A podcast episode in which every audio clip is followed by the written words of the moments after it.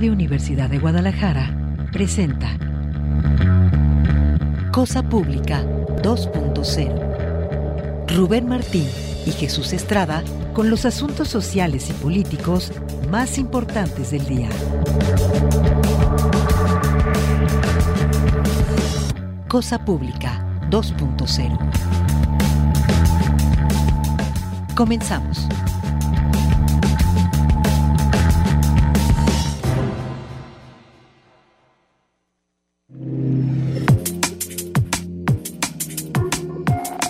¿Qué tal? Bienvenidos a Cosa Pública 2.0. Muchísimas gracias por estarnos sintonizando, por estarnos acompañando en esta transmisión que estamos haciendo directamente a través del 104.3 de frecuencia modulada, Radio UDG aquí en la capital del estado, también otras emisoras universitarias, pero también estamos transmitiendo eh, incluso la imagen que eh, podemos hacer a través de las cámaras que tenemos instaladas aquí en la cabina de Radio Universidad de Guadalajara en las redes sociales, tanto de la UDG como de Cosa Pública 2.0. Están invitados también a vernos a, través de esta transmisión. Eh, vamos a presentarle en el programa de esta tarde, este miércoles 11 de enero, un resumen del saldo de que dejó eh, esta jornada del día de ayer, en la que finalmente fueron eh, liberados de prisión, pero finalmente sí vinculados a proceso por el delito de despojo tres estudiantes de la Universidad de Guadalajara, entre ellos Javier Armenta. Más adelante vamos a hablar justo con Javier Armenta, expresidente de la Federación de Estudiantes Universitarios, y que fue uno de los eh, eh, universitarios, uno de los estudiantes que encabezó esta toma de, del Parque Huentitán, estos, estos terrenos que eh, son propiedad municipal y que han sido, de, digamos, de una manera cuestionada, entregados para un desarrollo inmobiliario desde el año 2008. Vamos a hablar en la primera parte de este, de este tema. Vamos a tener también información sobre el tema de desaparecidos. Está muy grave la situación porque sigue al alza el tema de los desaparecidos, incluso en la primera semana se presentaron bastantes casos de esto. Vamos a hablar en el programa de esta tarde y, también el resumen de la reunión de los jefes de Estado de la Cumbre de, América del Norte. Prácticamente el año pasado fue año récord en cuanto a desapariciones y vamos a comentar esos detalles y por supuesto lo que ocurrió en el marco de esta cumbre. Aspectos importantes que se trataron, un acuerdo migratorio que todavía está un poco por verse en cuanto a la posibilidad de instalar una estación migratoria en Chiapas, algo que desmintió el gobierno de López Obrador, también compromisos para frenar el tráfico de fentanilo y por supuesto el tema este de que les encanta a los tres gobiernos de competitividad y de crear eh, un sistema digamos de distribución de importaciones, sustitución de importaciones acá en América del Norte, es alguno de los aspectos importantes. Pero vamos a arrancar con el tema de la liberación de los estudiantes. Jesús, buena tarde. Buena tarde, Rubén Martín. Y gracias también a Alejandro Coronado en la producción del programa y Emanuel Candelas que está en controles. Y justo Emanuel nos manda a esta primera nota en la que eh, pues eh, nuestro compañero Pablo Toledo hace un resumen de la jornada una vez que fueron liberados y de lo que se deliberó en la sesión extraordinaria del Consejo General Universitario que se celebró, como se lo recordamos el día de ayer, por primera vez fuera de las propias instalaciones universitarias. Escuchemos esta nota de Pablo Toledo.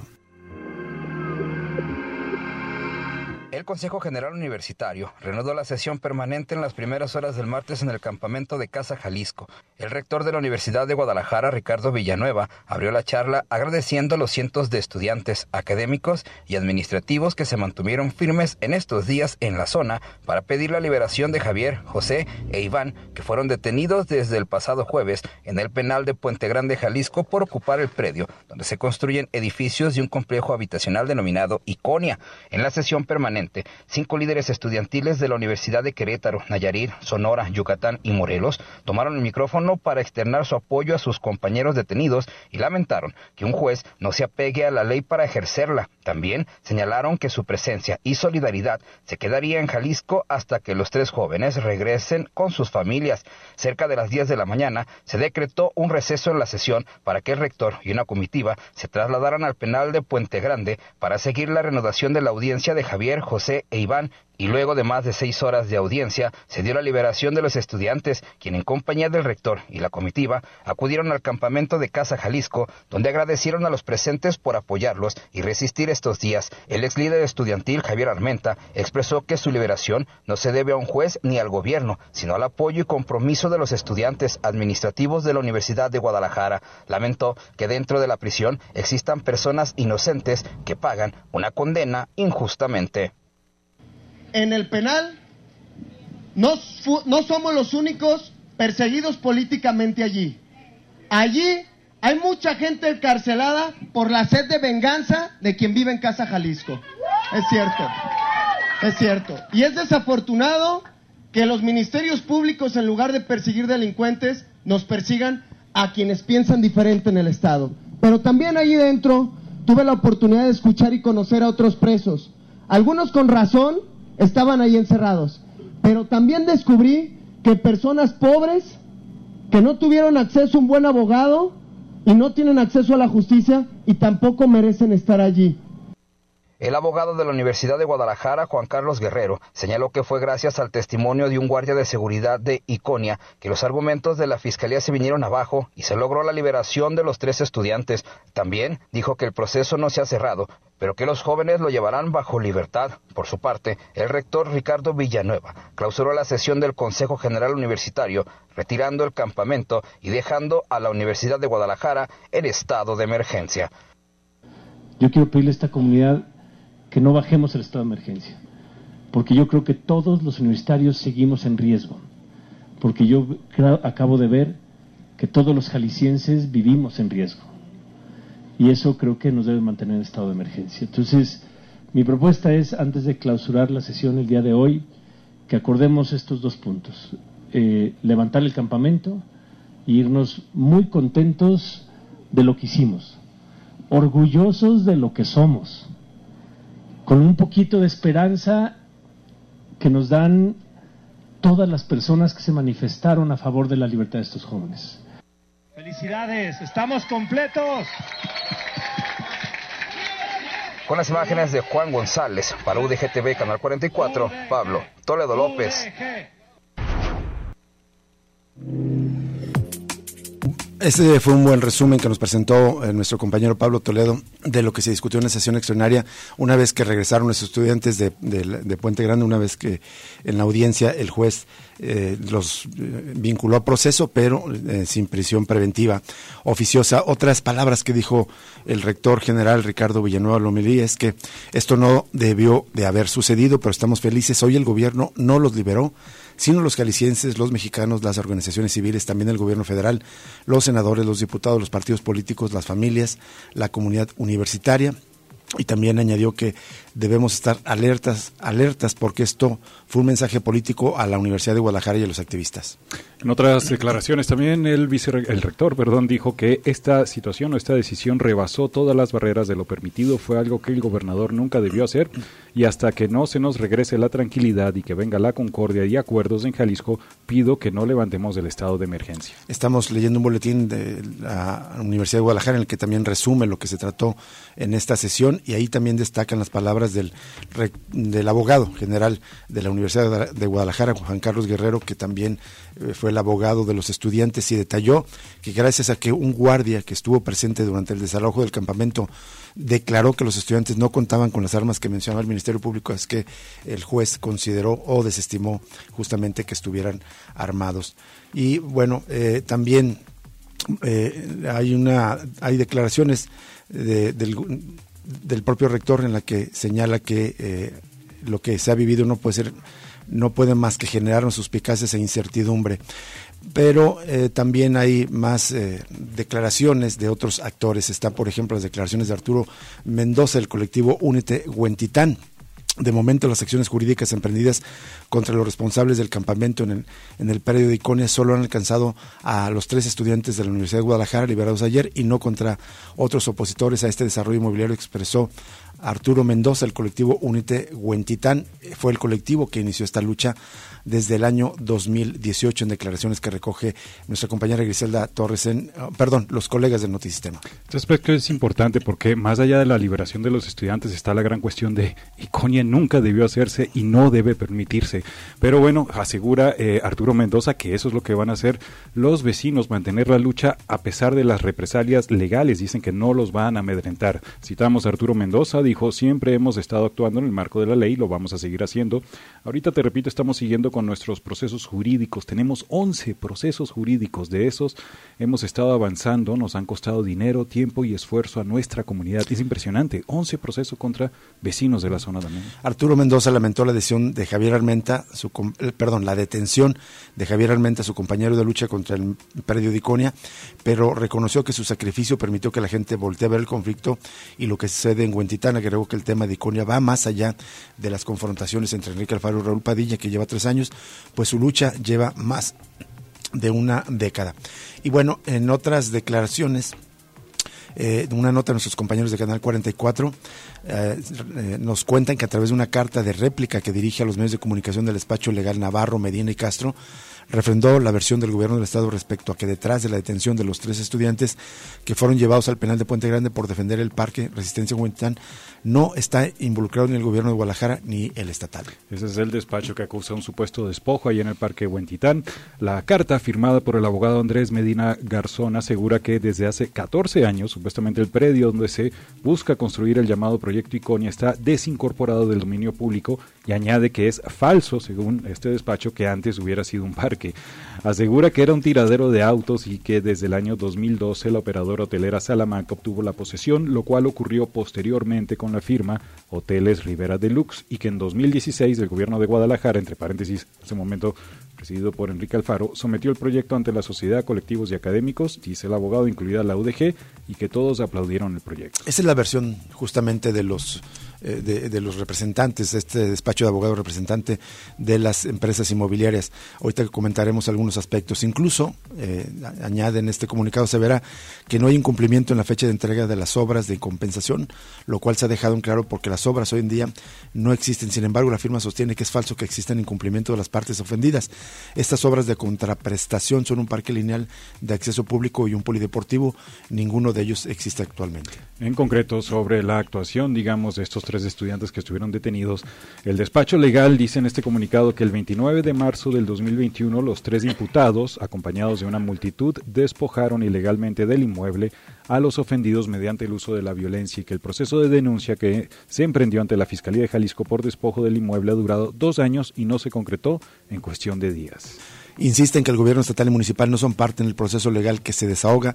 Finalmente advierte que el interés de los afectados es que se haga justicia y se les repare, se les repare plenamente los daños que sufrieron tal y como se establece en la ley. Bueno, esta es la versión de ellos, pero los hechos nos indican que una vez que el gobierno de, eh, que encabezaba el panista Alfonso Petersen eh, decidió desincorporar eh, o hacer un contrato y crear un fideicomiso a quienes se entregaron supuestamente estos terrenos era para hacer un desarrollo inmobiliario. Más adelante leeremos una nota con declaraciones de Alfonso Petersen que el proyecto Puerta de Guadalajara era totalmente distinto al proyecto Iconia. Supuestamente el proyecto eh, Puerta de Guadalajara abarcaba otros aspectos como museos, como eh, áreas incluso de, salud, una, una instalaciones de la Cruz Roja. Era distinto al proyecto Iconia que es prácticamente un proyecto inmobiliario. Pero cuando Mecano incumple, es una empresa inmobiliaria de origen español que quebró en España y por lo tanto no pudo hacerse cargo del proyecto que había ofrecido. El nombre incluso Puerta Guadalajara se debía a que se diseñaron dos torres, eh, em, eh, digamos como de entrada hacia la calzada de Independencia, hacia la barranca, y eh, justo en, su cruce con el periférico, dos torres de más de 60 pisos cada una, que daba la idea justamente como de una puerta, pero no cumplió solamente con esto, quebró y de manera ilegal, porque tenía que ser avalado por el Ayuntamiento de Guadalajara, entregó a una empresa, a otra empresa privada que es Hotelera Salamanca, eh, Organización Hotelera Salamanca, y después finalmente esta empresa se la entregó también sin tener autorización de parte del Ayuntamiento de Guadalajara a Hoteles Rivera de Luz. La otra es Operadora Hotelera Salamanca, la primera. ninguna de estas transacciones fue eh, avalada por el gobierno y tan se han incumplido los plazos del contrato que no hay las obras de contraprestación de tal manera que esos predios regresaron y si bien no existía el parque, esto es cierto, esos terrenos estaban destinados para un parque. Esto es la, la, la, verdad sobre el origen por el que se fueron comprados estos eh, predios por parte del Ayuntamiento de Guadalajara. Bueno, en otras eh, declaraciones, Alfonso Partida, consideró que fue un exceso por parte del juez aplicar prisión preventiva a los estudiantes de la UDG, ya que ni el Ministerio Público ni la empresa solicitaron esta medida cautelar. Son declaraciones importantes de Alfonso Partida, quien es integrante del Observatorio de, Justicia, de Seguridad y Justicia de la Universidad de Guadalajara. También pues dijo que al hablar de la acusación de portación de, de armas, el también investigador dijo que el juez tampoco permitió el debate en el marco de este, de este proceso. Bueno, y justamente ya les compartiremos en redes sociales una nota del diario Mural en el que justo habla de esta eh, polémica eh, transacciones en el caso de, de, Iconia. Transmisiones poco claras de terrenos municipales a particulares, contratos incumplidos, la inacción de las autoridades, una defensa fallida y tres estudiantes en prisión preventiva han sido parte de la historia del proyecto inmobiliario Iconia que se desarrolla en periférico y Calzada Independencia en Guadalajara. El terreno donde ya se construyó un edificio fue transmitido a la empresa española Grupo Mecano en 2008 durante la administración del panista Alfonso Petersen para hacer un desarrollo inmobiliario en ese entonces llamado Puerta Guadalajara. A cambio, el grupo Mecano, que ya comentó Rubén, este grupo español que quebró, realizaría obras de contraprestación en la zona de Huentitán, las cuales se ejecutarían en un plazo, imagínense, esto fue en el 2008, el plazo era no mayor a 44 meses, obviamente no se realizaron y el proyecto Puerta Guadalajara no se completó.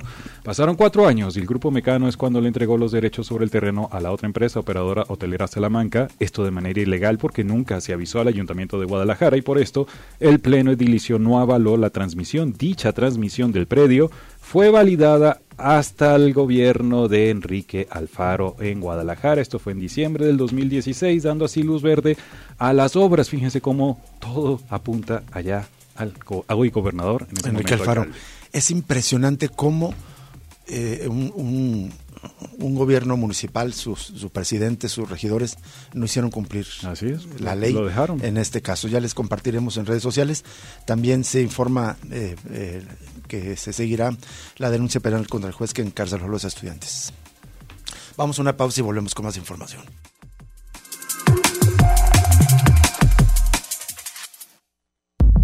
Cosa Pública 2.0 se enriquece con tu opinión.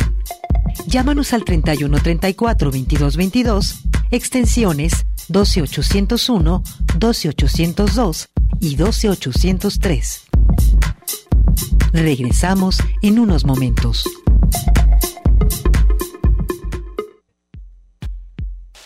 Cosa Pública 2.0.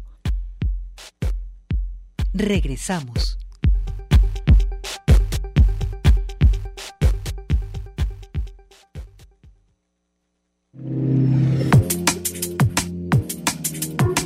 Bien, continuamos en Cosa Pública 2.0. Les recordamos que nos pueden contactar a las redes sociales. Nos encuentra como arroba Cosa Pública 2 en Twitter, Cosa Pública 2.0 en Facebook. Ya para cerrar el resumen de informaciones eh, relacionadas tanto con el caso Iconia como con la liberación de los estudiantes, hay un aspecto que es importante. Son declaraciones del abogado general de la Universidad de Guadalajara, Juan Carlos Guerrero, quien dice que esta casa de estudios no va a retirar la denuncia penal que presentó contra el juez que encarceló por cinco días a estos tres estudiantes, entre estos al expresidente de la eh, Federación de Estudiantes Universitarios. Dice, la universidad tiene que estar a favor de la justicia y del Estado de Derecho. Lo cierto es que nosotros presumimos que hubo una actuación ilegal de varias autoridades, no solo del juez, del Ministerio Público y de los asesores jurídicos y por supuesto que hicimos el conocimiento de las autoridades estas conductas que desde nuestra perspectiva son ilícitas. Son declaraciones que recoge Notisistema. Hay que recordar pues que han señalado también de parte de esta comunidad universitaria a ese juez por, entre otras cosas, tener un conflicto de interés porque su esposa pues fungió como funcionaria en la administración de Guadalajara justo en el marco de estos litigios por el terreno. Bien, vamos, hay más información sobre este tema, hacemos una pausa para ir a otros asuntos sin duda también eh, muy importantes, muy relevantes. Y vamos a agradecer al doctor eh, Víctor Manuel González Romero, es rector de la Universidad de Guadalajara, investigador en este momento de esta misma casa de estudios y quien desde, de manera muy puntual desde el año pasado ha estado dando seguimiento a la información sobre el tema de desaparecidos. Y justo para hacer un balance de lo que ocurrió el año pasado, la semana pasada, publica un reporte donde eh, pues nos confirma que el año pasado fue un, año donde hubo más desaparecidos que en periodos anteriores. Eh, doctor Víctor González Romero, muchas gracias por atender esta llamada. Muy buena tarde. Buenas tardes, Rubén. Un saludo a ti y a todo el auditorio. Igualmente para usted, doctor. Nos hace un resumen de los eh, números que usted encontró en este análisis sobre el número de desaparecidos en 2022 comparados con años anteriores. Sí, mira, en el 2022, de acuerdo a las cifras del Sistema de Información del Estado de Jalisco, conocido como CISOBIT, eh, hubo un récord de desapariciones. Tuvimos 2.341 personas desaparecidas. Estos son los datos del propio gobierno del estado de Jalisco y es el dato más alto que habíamos tenido. El dato previo, que era del año 2021, eran 1.971. Entonces, 2022, tristemente, fue el año con más desaparecidos en la historia de Jalisco, que pues con eso refrendamos ser el estado con más desaparecidos, ya lo éramos y pues con esto pues lo estamos refrendando. Eh, el problema es que no solamente desaparecieron más, sino que se localizaron menos. Hubo 7% menos de localizaciones.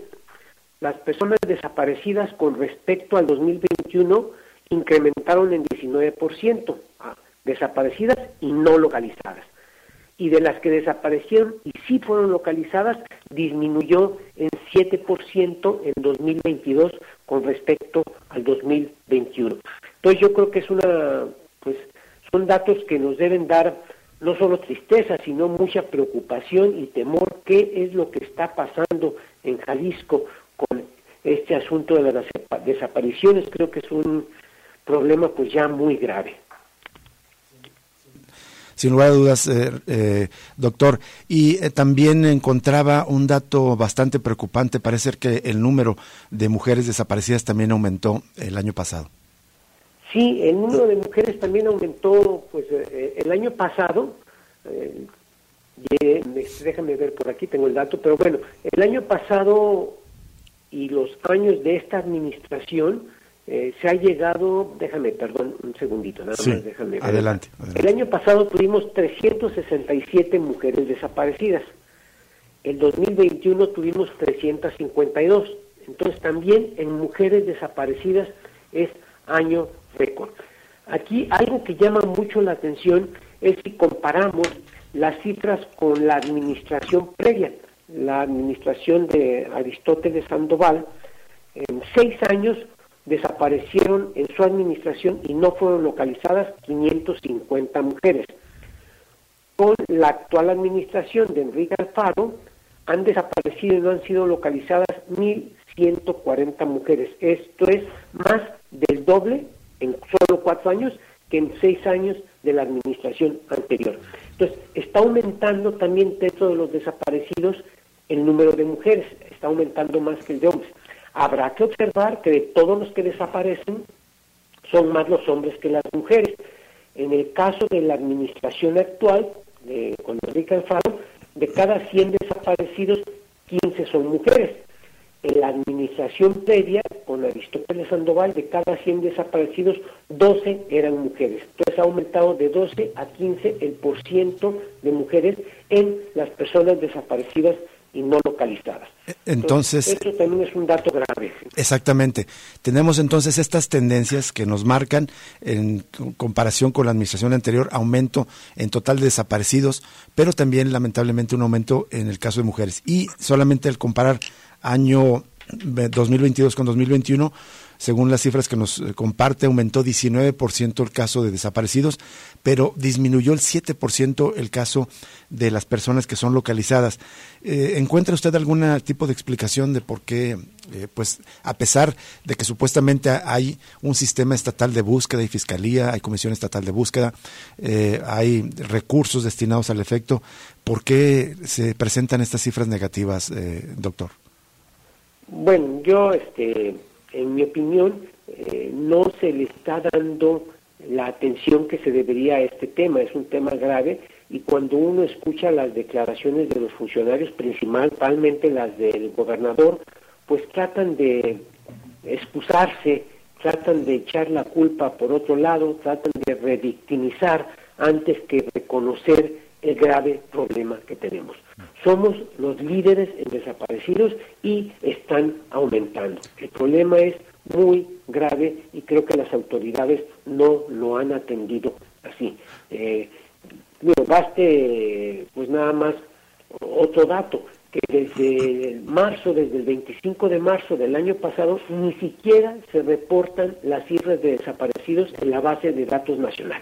Entonces, Jalisco dejó de reportar en la base de datos nacional, que viene desde hace muchos años, y aún sin haber reportado de marzo hasta la fecha, somos el estado que tiene más desaparecidos. Entonces, este, eh, se nota que el gobierno no le preocupa y lo único que le preocupa es tratar de no verse mal y este pues hace lo posible para no este tener eh, claridad, transparencia en las cifras, no no reportar registro nacional es una de las estrategias y la otra es cuando uno analiza la forma como reportan en el sistema estatal, el CISOBIT, conocido como CISOBIT, sistema de información sobre víctimas de desaparecidos, pues también uno se da cuenta de que son solamente datos acumulados eh, lo primero que ponen es las personas que localizan, los desaparecidos ponen en segundo término, este, es imposible hacer muchas comparaciones con estos datos porque son muy incompletos.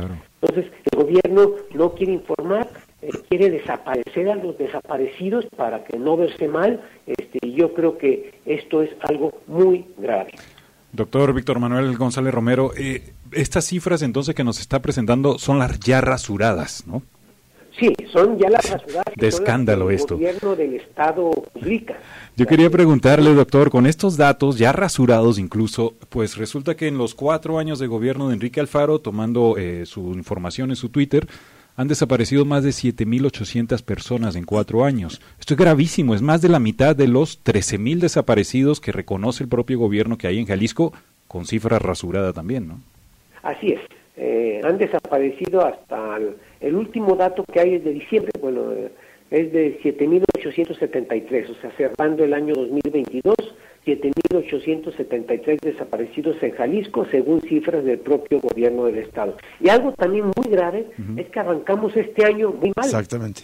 La primera semana del año tuvimos más desaparecidos que en cualquier semana del 2022. ¿sí? La primera semana de este año este, estos son con las cédulas que reporta la Comisión Nacional de Búsqueda de Personas de Jalisco. Reportaron 41 cédulas, cédulas. De ellas, 7 fueron de personas que se localizaron, pero 34 fueron de personas que desaparecieron y no han sido localizadas. Esta es la cifra más alta para cualquier semana del año pasado. No tengo los datos de años previos y no sé si alguien los tenga, pero me atrevería a decir la hipótesis que la semana pasada es la semana en donde han desaparecido más jaliscienses en la historia de Jalisco. Eh, doctor Víctor Manuel González Romero, ¿a qué se podría atribuir, digamos, ya nos dio una pista el tema de la impunidad, eh, pero ¿por qué este, este incremento tan brutal en este año en particular de desapariciones? Pues creo yo que la, la impunidad es el principal elemento y tal vez en el arranque de este año hubo más personas que reportaron a sus desaparecidos que, que lo que normalmente hacen. Habrá que recordar que las cifras eh, son solamente las personas que reportan. Hay personas que desaparecen y nunca se reportan. Y hay dos, digamos, caminos para reportarlos, ante la Fiscalía y ante la Comisión Estatal de Búsqueda. Pueden hacerlo en uno, en otro, o en ninguno, o en los dos. ¿sí? Entonces, este, de las personas que reportan, aparentemente hubo más reportes en el arranque de este año o este, tendrá que ser algo asociado a los inicios de algún año. No tengo yo explicación porque por la impunidad del gobierno, pues este, el nivel de impunidad ha sido altísimo este, y sigue igual, o sea, no veo que haya habido un cambio en esto, no, no han mejorado obviamente, pero tampoco veo ninguna razón para que haya aumentado la impunidad, que pues ya veo que imposible que aumente. Doctor, yo solamente quisiera subrayar este hecho tan gravísimo eh, y quisiera preguntarle su opinión, incluso si hay consecuencias jurídicas sobre esta decisión aparentemente deliberada del gobierno de no seguir reportando las cifras. Lo tiene que hacer por ley, no es un asunto de voluntad, sino que por ley lo tiene que hacer. Pero no es, el no estar actualizando eh, el número de, víctimas, me parece que eh, va en esta estrategia, creo que coincidimos, del gobierno de deliberadamente querer ocultar eh, o minimizar un problema que es un problema social y político, probablemente el más grave que tiene Jalisco y que marca esta administración y pareciera que hay un intento deliberado de rasurar estas cifras. Así es, eh, no sé yo este, hasta dónde llegue la responsabilidad jurídica, pero obviamente hay una responsabilidad política inminente y hay una responsabilidad de servicio. La principal función de un gobierno es la seguridad pública, y pues la, dentro de la seguridad pública empieza por la seguridad de las personas. Entonces las desapariciones, los homicidios, debería ser lo que más atiende el gobierno del Estado. Y por cierto, los homicidios en los primeros 10 días de este año también son más que los del año pasado. Los robos de automóviles en los primeros 10 días de este año también son más que en los primeros 10 días, días del año pasado. Creo yo que estamos ante una crisis de seguridad que el gobierno pues no está reconociendo, aunque la ciudadanía pues yo creo que sí, por eso las evaluaciones, la aprobación del gobernador pues ha ido hacia abajo.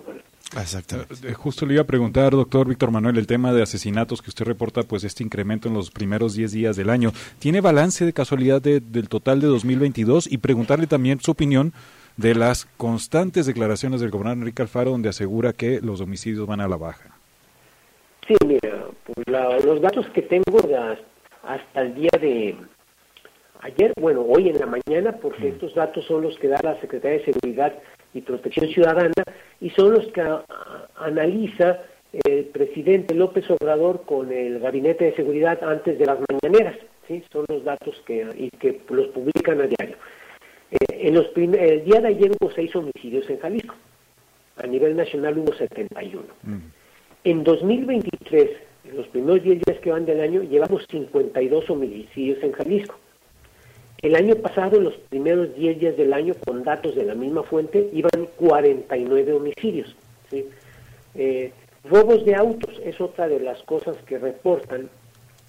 Van 317 en 2023, en los primeros 10 días, y en los primeros 10 días de 2022 iban 233.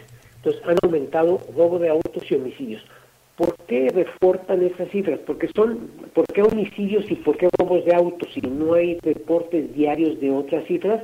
Porque estos son los delitos que tienen la menor cifra negra. O sea, eh, de los homicidios, el 93-94% se reporta.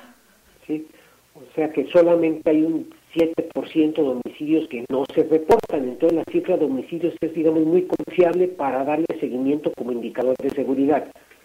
Después de los homicidios, la siguiente que se reporta más es el robo de automóviles, que se reporta nada más como el 40%, o sea, no es ni siquiera grande, pero pero si vemos los demás delitos, que son muchos de los que presumen muchas veces los datos el gobernador, pues en los demás delitos se reporta solamente el 7% en Jalisco y de los que se reportan solamente a la mitad se les hace, hay carpetas de investigación, ¿sí? se les da seguimiento a la investigación. Entonces la impunidad pues es altísima, es altísima y este y no me gusta a mí que pues el gobierno trata de minimizar estas cifras de las de seguridad en general cuando es su principal obligación creo yo que estamos realmente en un nivel de crisis en la parte de seguridad en el estado de Jalisco. Y que sin embargo no reconoce el gobierno, al contrario, está, trata de construir una eh, propaganda, una narrativa de que va mejorando. Pero bueno, las cifras lo contradicen. Muchísimas gracias, doctor Víctor Manuel González Romero, por atender esta llamada. Gracias y bueno, que tengan un feliz año. Igualmente. Esperemos que estas cifras este, pues no sigan así como están a la fecha. Esperemos que tengamos otros datos más adelante. Ojalá así sea, doctor Víctor Manuel González Romero, y gracias como siempre por eh, su disposición a, conversar con nosotros. Buena tarde. Hasta no, gracias a ustedes. Buenas tardes. Buenas tardes. Vamos a una pausa y regresamos con más información.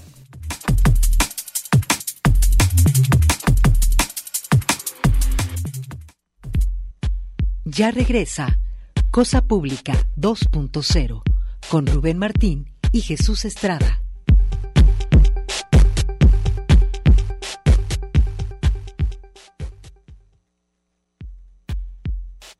Cosa Pública 2.0. Regresamos.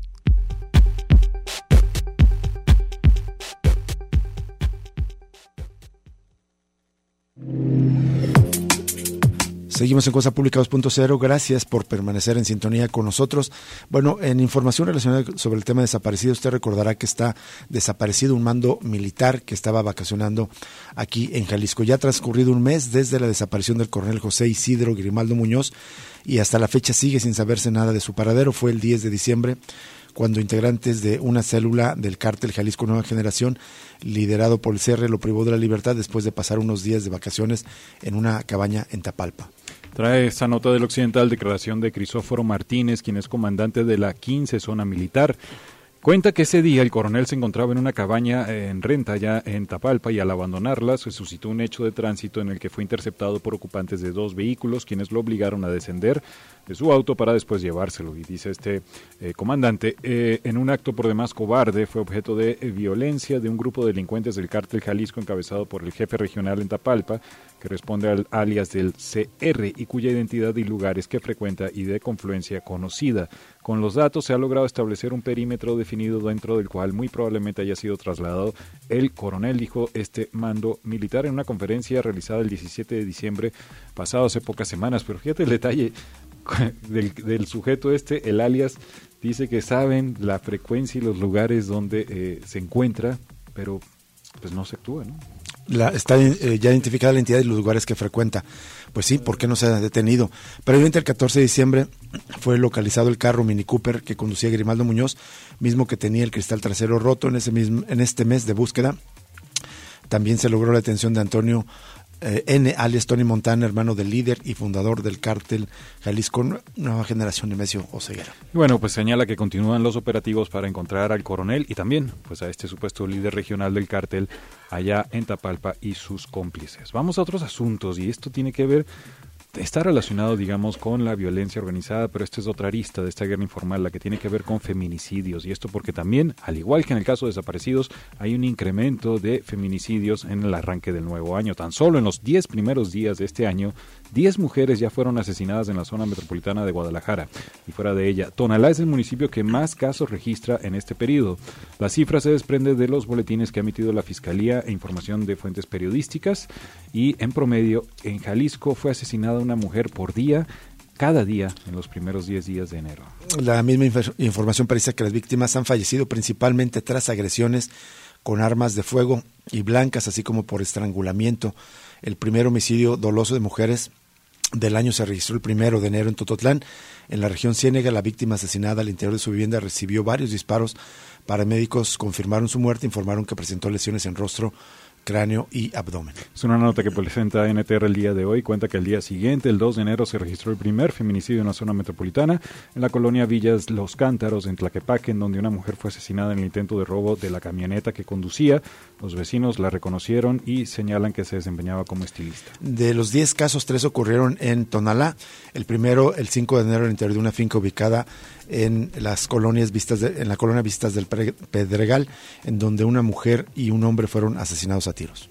Y bueno, a Tonalá le sigue Tlajomulco de Zúñiga eh, con dos casos de feminicidios. Uno se registró el sábado en el fraccionamiento Villalta el crimen también dejó un hombre muerto y una mujer herida y otro fue el 5 de enero. Este último resalta porque la víctima fue una menor de edad, 15 años, quien falleció mientras recibía atención médica después de ser herida con arma de blanca en el fraccionamiento Los Agaves. Y bueno, en otra información del seguimiento al asesinato de Aristóteles Sandoval, usted recuerda que al principio de la semana el fiscal Luis eh, eh, Gerardo Joaquín Méndez intentó dar una explicación y pues prácticamente dijo que estaba todo resuelto en el caso del asesinato de Aristóteles Sandoval. Ayer la Fiscalía del Estado ah, informó que imputó a Moisés N., presunto participa en el delito de homicidio calificado en agravio del exgobernador Jorge Aristóteles Sandoval y homicidio en grado de tentativa de uno de sus escoltas, derivado de los actos de investigación que realizó la representación social, se logró obtener datos de prueba en contra de dicho individuo, quien se encontraba recluido por otros delitos.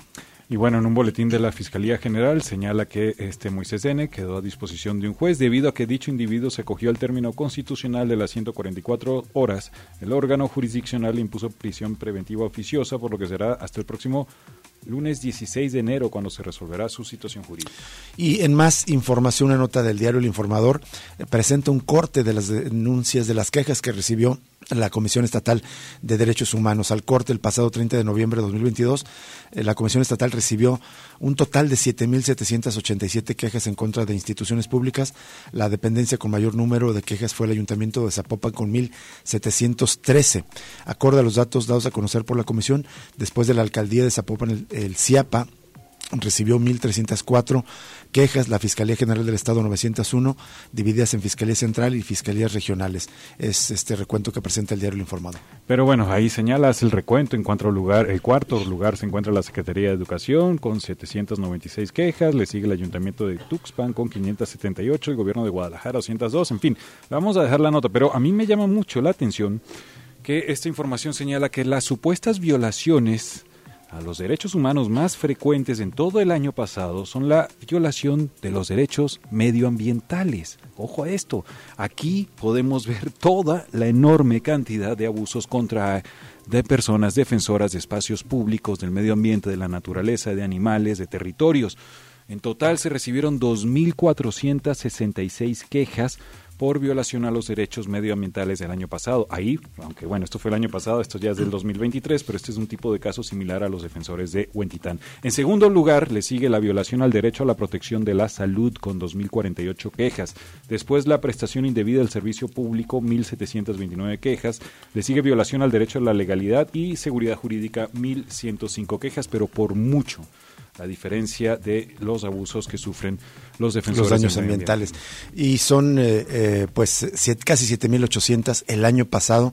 Estamos hablando, probablemente sea un promedio casi de 20 por día aproximadamente el número de quejas presentadas ante la Comisión Estatal. Que por cierto, pues todavía no, no se sabe mucho en cuanto a la situación de los tres estudiantes sobre la actuación que ha tenido esta comisión. No, pues como ya se sabía, se está confirmando en este caso tan gravísimo una actuación supeditada, subordinada de la actual presidenta de la comisión al, al gobierno en turno. Y solo para cerrar este bloque que tiene que ver con temas de guerra informal, hay una información delicada que viene de los colegas de Guerrero. Medio centenar de periodistas de Chilpancingo, la capital de Guerrero y de Acapulco, se manifestaron ayer ante la delegación de la Fiscalía General de la República en, en Chilpancingo y en Palacio de Gobierno para exigir al presidente López Obrador y a la gobernadora Evelyn Salgado Pineda que intervengan para que se localice a tres periodistas de la región Tierra Caliente desaparecidos desde el 26 de diciembre. Es gravísimo. Me llama la atención cómo en estos días, digamos, toda la atención, sobre todo los medios de la Ciudad de México, se ha centrado en el ataque reprobable que sufrió Ciro Gómez Leiva. Y aquí hay tres compañeros que están desaparecidos y peor aún,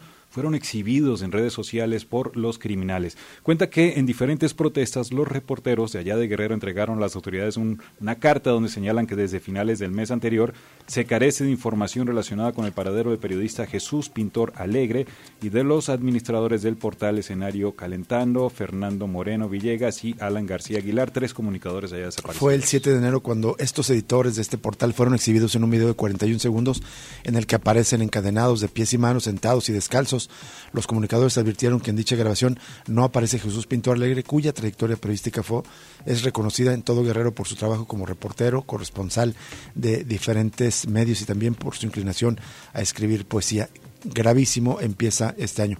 Y solo para complementar con lo que ya mencionabas, Jesús, el 11 Perdón, hay 11 detenidos por el atentado en contra de Ciro Gómez Leiva. Esto informó el gobierno de la Ciudad de México, eh, eh, que eh, debido a estas investigaciones ya se logró la identificación de estos, perdón, la detención de estas 11 personas involucradas en el acto de, pues, de intento, pues, presuntamente de asesinato en contra de Ciro Gómez Leiva. Nos vamos una pausa y regresamos con más información.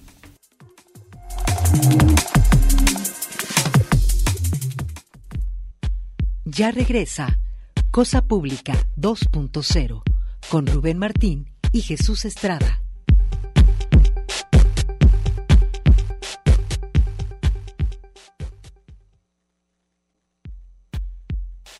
Cosa Pública 2.0. Regresamos.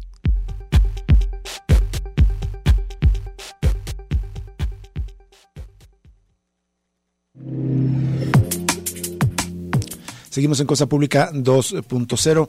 Vamos a más información y bueno, es la, eh, los datos más actualizados de esta cumbre de, de jefes de Estado de América del Norte, la reunión que ayer eh, trilateral que ayer sostuvieron eh, Joe Biden, presidente de Estados Unidos, Justin Trudeau, primer ministro de Canadá, y Andrés Manuel López Obrador, presidente de México. Ayer terminó la cumbre, se regresó Joe Biden, pero siguió aquí y sigue en el país todavía Justin Trudeau.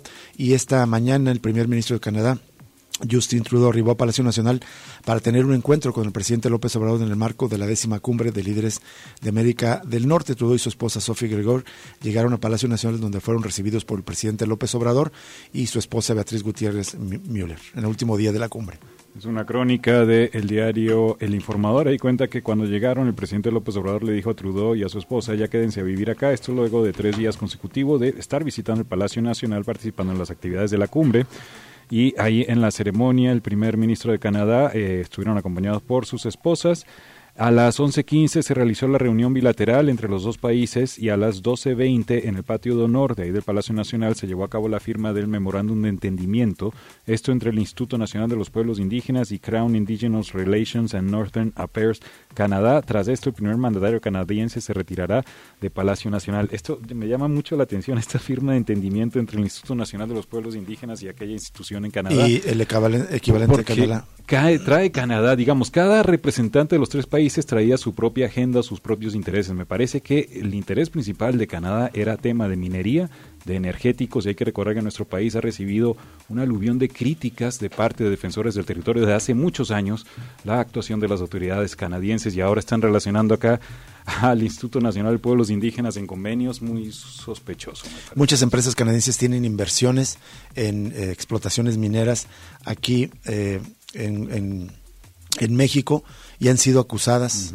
han sido acusadas de varias violaciones a los derechos humanos y claramente hay un intento del representante del Estado canadiense, su primer ministro Justin Trudeau, de limpiar la cara a esas empresas. Se prevé que Justin Trudeau eh, esté a las seis de la tarde en el Aeropuerto Internacional Felipe Ángeles para regresar a su país en el avión presidencial. Bueno, y en términos generales, al concluir la cumbre de líderes de América del Norte, México, Estados Unidos y Canadá, se comprometieron a intensificar la cooperación, consolidar las cadenas de suministro regionales, sustituir importaciones en el área y alcanzar una economía resiliente que convierta esta zona en la más competitiva del mundo, para lo cual crearán un comité de planeación y vinculación. Esto informó López Obrador como resultado de los, eh, eh, del diálogo que tuvieron en la cumbre. Tanto en la conferencia de prensa que ofrecieron en la tarde del día de ayer como en una declaración conjunta, eh, las tres partes reconocieron el carácter crítico que enfrenta el mundo en materia ambiental, lo que requiere acciones inmediatas. Acordaron también actuar rápidamente para acelerar la transición energética mediante la implementación de soluciones de energía limpia. Ante el desafío ambiental, señala la parte oficial, pues las tres naciones impulsarán supuestamente el aumento de la producción de vehículos de cero emisiones en América del Norte y la transición a combustibles más limpios, señalan, en asociación con los indígenas. Estoy leyendo textualmente eh, la declaración.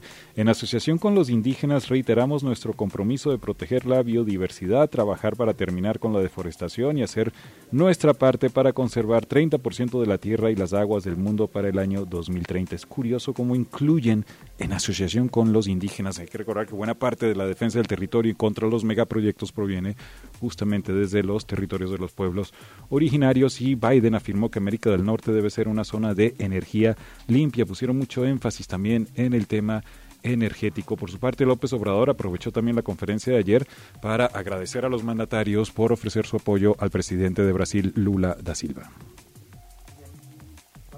Vamos a la línea telefónica para saludar a Javier Armenta, aunque sea unos minutos, pero no queremos eh, pasar más tiempo, más días sin eh, tener la versión de Javier Armenta. Javier, ¿cómo estás? Buenas tardes. ¿Me escuchas? A ver. Javier, ¿me escuchas? Sí, pero escuchas? Sí, te estamos escuchando, Javier. Sí, ya estás al aire. Perfecto. Te agradecemos enormemente. Bueno, nos quedan apenas unos cuatro o cinco minutos a lo más, pero queremos conocer tus impresiones de cómo fue eh, la detención y bueno, ayer escuchamos tus palabras una vez que el juez decide dejarlos libre. ¿Qué es lo que sigue después de, de esta, pues este episodio tan difícil de haber eh, dormido en la cárcel bajo esta acusación por defender lo que ustedes llaman el Parque Resistencia Huentitán? Mira, lo primero que yo quisiera decir es que a partir de mi experiencia en, prisión, pude identificar que hay mucha gente con razón que está ahí encerrada y otra parte que por pobreza no. Sí. Segundo, este, me queda claro que fue una instrucción del gobernador la prisión preventiva. Eh, en los testigos que presentó la parte acusadora eh, argumentaban testigos que ni siquiera estuvieron presentes, que, utilizamos armas, armas largas, oye, ni que fuéramos el cártel, 100 personas con armas tomando un parque, eh, no era para que interviniera hasta el ejército, o sea, les hace sentido, es una mentira. Este, y bueno, pues lo segundo, ¿qué, va, ¿qué sigue adelante? Punto número uno. Por vía amparo hemos obtenido grandes victorias como la suspensión para que no, eh, el día de hoy la construcción que sigue ahí esté violando una suspensión.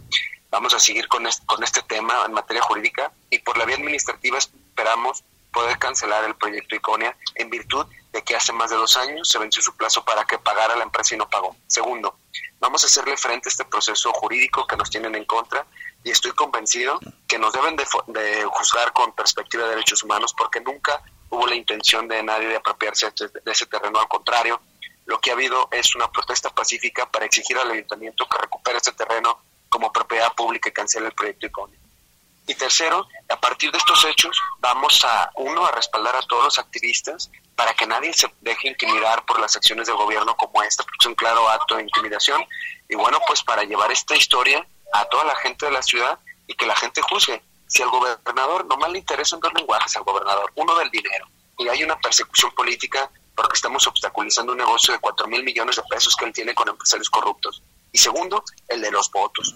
Y cuando la gente conozca nuestra historia, que juzgue. Ojalá puedan darse cuenta de la realidad de que el gobernador y su partido, bueno, seguramente habrá buenas, algunas honrosas excepciones, pero se reparte en la ciudad como un botín que pueden repartir con sus amigos y las seres verdes no es la excepción. Entonces va vas a mantenerte en la lucha para tratar de que se detenga el proyecto inmobiliario de Iconia y que esos terrenos se destinen al fin originario que es la construcción de un parque público. Por supuesto, y es que mira, la empresa tuvo de plazo para pagar a mediados de 2019. Desde entonces han pasado dos administraciones y no recuperan los terrenos. ¿Por qué? ¿Por qué ellos gozan de privilegios de que no les cobren las, las penas de incumplimiento? Claro que nos vamos a mantener, no vamos a dar un paso atrás y no es responsabilidad del ayuntamiento vigilar su cumplimiento, no. Están obligados a recuperar ante el eventual incumplimiento, que esa es la realidad. ¿Por qué nadie defiende el medio ambiente? No, ¿por qué, por qué, quienes lo defendemos nos persiguen? ¿Por qué el gobernador quiere reducir la lucha del Parque Resistencia Huentitán un pleito con la universidad? Eso no es cierto. Yo daba clases de salsa antes de que él fuera alcalde de Guadalajara. Don Arturo hacía protestas para recuperar el Parque Mirador antes de que él fuera alcalde. Esa es la realidad. No vamos a dar un paso atrás. Y ni modo, pues nos vemos en los tribunales. Pero si piensan que va a haber disculpas públicas y que vamos a aceptar esos, ese tipo de alternativas, están muy equivocados. Nuestra dignidad no se vende y bueno, pues ni modo, lo que tope. Así como la carta que dejé el día que me encarcelaron, encarcelaron el primer día, no vamos a dar un paso atrás. Y si por esto nos van a perseguir, pues ni modo. No vamos a dar un paso atrás. Eh, Javier, también informaba el abogado Juan Carlos Guerrero que se eh, seguirá la denuncia penal contra el juez por su actuación en este caso. No, claro, digo, este, tengo muchas cosas que decir, este, y lo voy a decir esta frase que le escuché algún día a un priista este, los carniceros de hoy serán las reces del mañana. ¿Por qué digo esto? ¿Quién es el juez para juzgarme? ¿Un juez?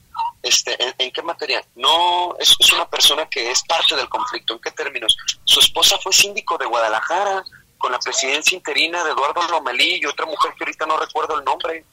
Ella debió de haber ejercido, ejercido acciones para cancelar el proyecto Iconia en 2021. Y a su esposa, antes de que llegara la carpeta con él, la tenemos demandada en diferentes este, espacios, la Fiscalía General de la República, la Anticorrupción, la Contraloría Municipal. Si su cónyuge es parte de un conflicto, él no puede ser juzgador. En la primera audiencia se le, se le increpó en este sentido y dijo que no, no, yo puedo conocer y voy a resolver. No, pues ni modo. Quiere, quiere, quiere aún así actuar, además de falta de ética y sabiendo de esta situación, está actuando mal el juez las demandas como va, las denuncias como van, ¿no? Así Ni modo, pues que se haga responsable como es. Muy bien, Javier, pues se nos agotó el tiempo, ya pactaremos otra otra cita para hablar con más más detalle de tu experiencia, cómo fue vivir estos días ahí en la cárcel. Gracias, te agradezco que hayas tomado la llamada. Gracias a ti, Rubén. Un hasta abrazo. luego. Igualmente, hasta luego. Javier Armenta, presidente de la, expresidente de la FEU, que ayer fue liberado. Nos tenemos que ir y lo invitamos a permanecer en Radio Universidad de Guadalajara esta mañana.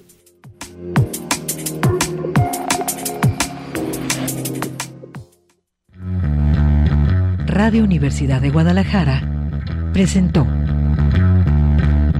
Cosa Pública 2.0. Rubén Martín y Jesús Estrada con el análisis crítico de la actualidad. Cosa Pública 2.0.